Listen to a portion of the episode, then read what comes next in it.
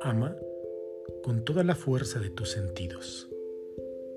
Todo lo que percibes, todo lo que ingresa a tu mente por medio de ellos.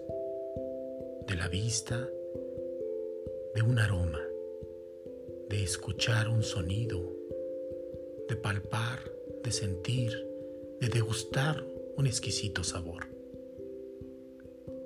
Pero ama más por todo lo que manifiestan tus sentidos. Que esa energía surja del corazón, filtre por la mente y se manifieste tal y como deseas que regrese a ti mismo. El arte de amar es el dar, recibir y así eternamente.